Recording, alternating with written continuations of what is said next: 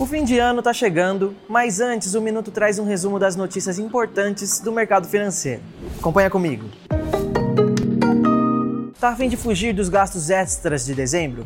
Economizar e ainda investir o 13 terceiro? Então aproveite as promoções que o varejo costuma oferecer fora das datas comemorativas e economize antecipando a compra dos presentes de Natal. Desse jeito você não vai chegar tão sufocado em dezembro, quando a procura pelos produtos é maior e o preço costuma subir. Um estudo da Serasa concluiu que 6 a cada 10 brasileiros de todas as gerações não registram todos os gastos corriqueiros ou planejados. Os da geração Z lideram com 64%. Mas eles são os mais interessados em ter liberdade financeira por isso, sempre pesquisam sobre investimentos e renda extra.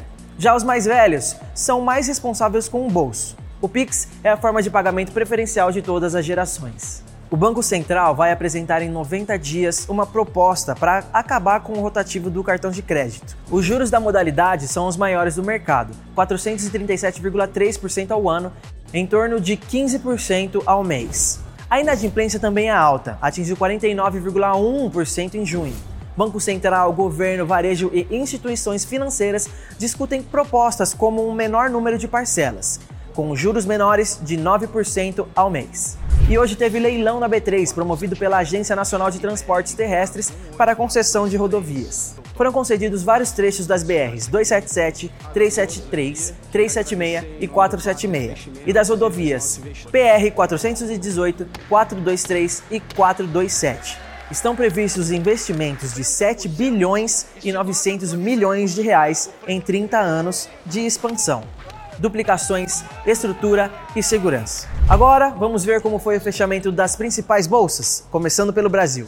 O Ibovespa, principal índice da B3, encerrou a sexta com baixa de 1,2%, repercutindo a sinalização do Banco Central americano de que poderá seguir na política monetária mais restritiva por mais tempo. Por aqui, o IPCA 15, a prévia da inflação, registrou alta de 0,28% em agosto. O avanço reduziu as apostas do mercado de corte de 75 pontos base na Selic na próxima reunião do Copom. Agora a gente confere como ficou o mercado norte-americano. As bolsas de Nova York fecharam em alta, recuperando perdas recentes e em meio à repercussão do discurso do presidente do Banco Central americano. Agora, bora conferir o fechamento da bolsa da China. Xangai fechou em baixa de 0,59%, acompanhando o movimento negativo de Wall Street na véspera. Se você curtiu, não se esquece de seguir a B3 em todas as redes sociais. Boa noite, bons negócios e até segunda-feira.